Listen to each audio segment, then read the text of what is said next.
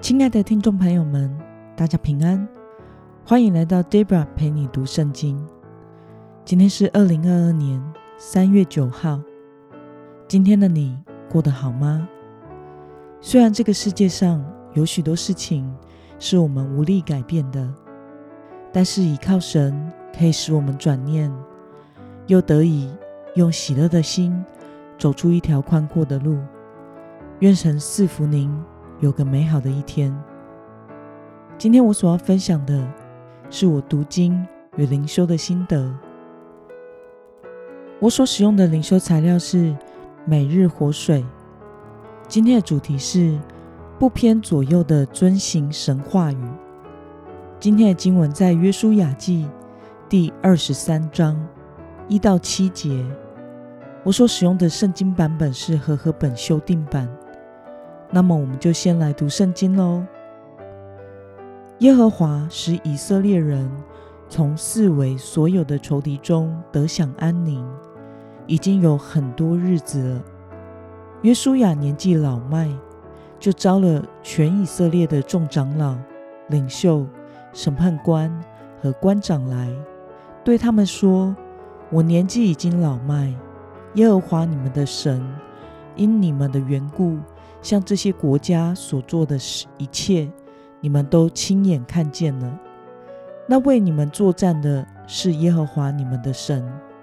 看，我已经把所剩下的列国，连同从约旦河起到大海日落的方向，我所剪除的列国，都抽签分给你们各支派为业了。耶和华你们的神必将他们。从你们面前赶出去，使他们离开你们，你们就必得他们的地为业，正如耶和华你们的神向你们所应许的。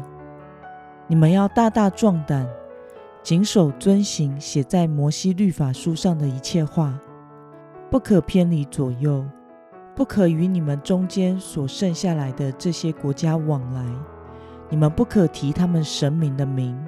不可指着他们起誓，不可侍奉他们，也不可敬拜他们。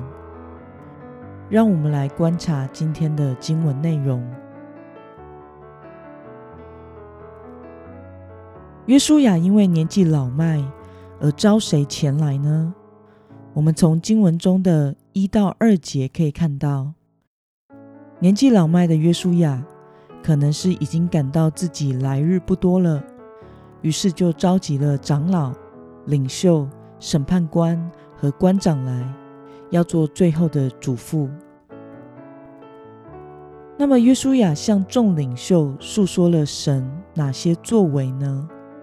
我们从经文中的三到四节可以看到，约书亚指出是耶和华神为以色列作战的，所以以色列人才能占领。从约旦河直到大海的迦南地，因此以色列人得以征服与定居迦南地的整个过程，都是出于上帝的恩典。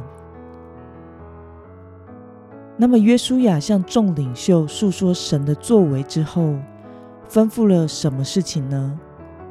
我们从经文中的六到七节可以看到。他要以色列人将来必须遵守两件事：第一是必须努力勇敢遵行写在摩西律法书上的话；第二是以色列人不可与迦南地剩下的民族往来，也不可侍奉迦南地的神明偶像。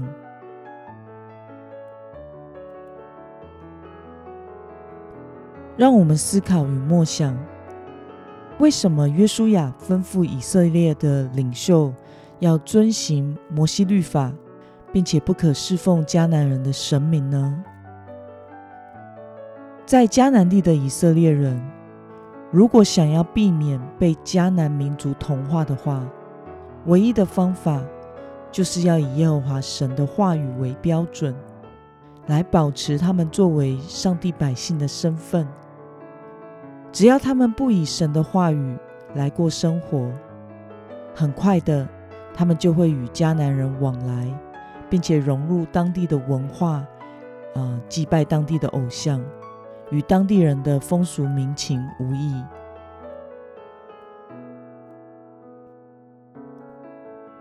那么，看到约书亚吩咐众人要遵行律法书上的话，并且不可偏离左右，你有什么感受呢？我想，不只是当时的以色列人需要完全以神的话语为标准来过生活，才能够不被迦南人同化。身为现代基督徒的我们也是如此。有一本基督教界的好书。叫做异地的侨居者，作者以基督徒乃是异类侨居者，以及教会乃是侨居地这两个意象，来探索基督徒在这个世界中那异类的身份。也就是说，这个世界并不是我们真正永久的居留地。我们要将自己在世上的生活视作是在异地侨居。如果我们不坚强的对抗世界那具有侵蚀性的价值观，那么我们就会活得与这个世界的人无异。这是当今基督教会所面临的挑战：是要被世人同化呢，或者是要坚守真理，活得不一样呢？我们需要在这个不幸又弯曲悖逆的世界中。以令人感到奇特的价值观来过生活，也就是以神为中心，以圣经神的话为其价值观的生活方式，这才是真正的体现基督教信仰，好让世界知道它是世界。那么今天的经文可以带给我们什么样的决心与应用呢？让我们试着思考看看，现在在我们心中最在意、最努力追求的事是什么呢？而这件事情有没有使我们无法遵行神的话呢？甚至是需要让我们与上帝请假的？为了要彻底以神的话语为标准，使我们的人生不偏左右。你想要怎么做呢？让我们一同来祷告。亲爱的天父上帝，感谢你透过今日的经文，约书亚对以色列人的吩咐，使我们明白，我们也必须以神的话语为基础，努力的跟随你，才能活出属神国度子民的身份。求主帮助我们，能行在你的话语中，不偏左右，活出一个以你话语为中心的人生。奉耶稣基督得胜的名祷告，阿门。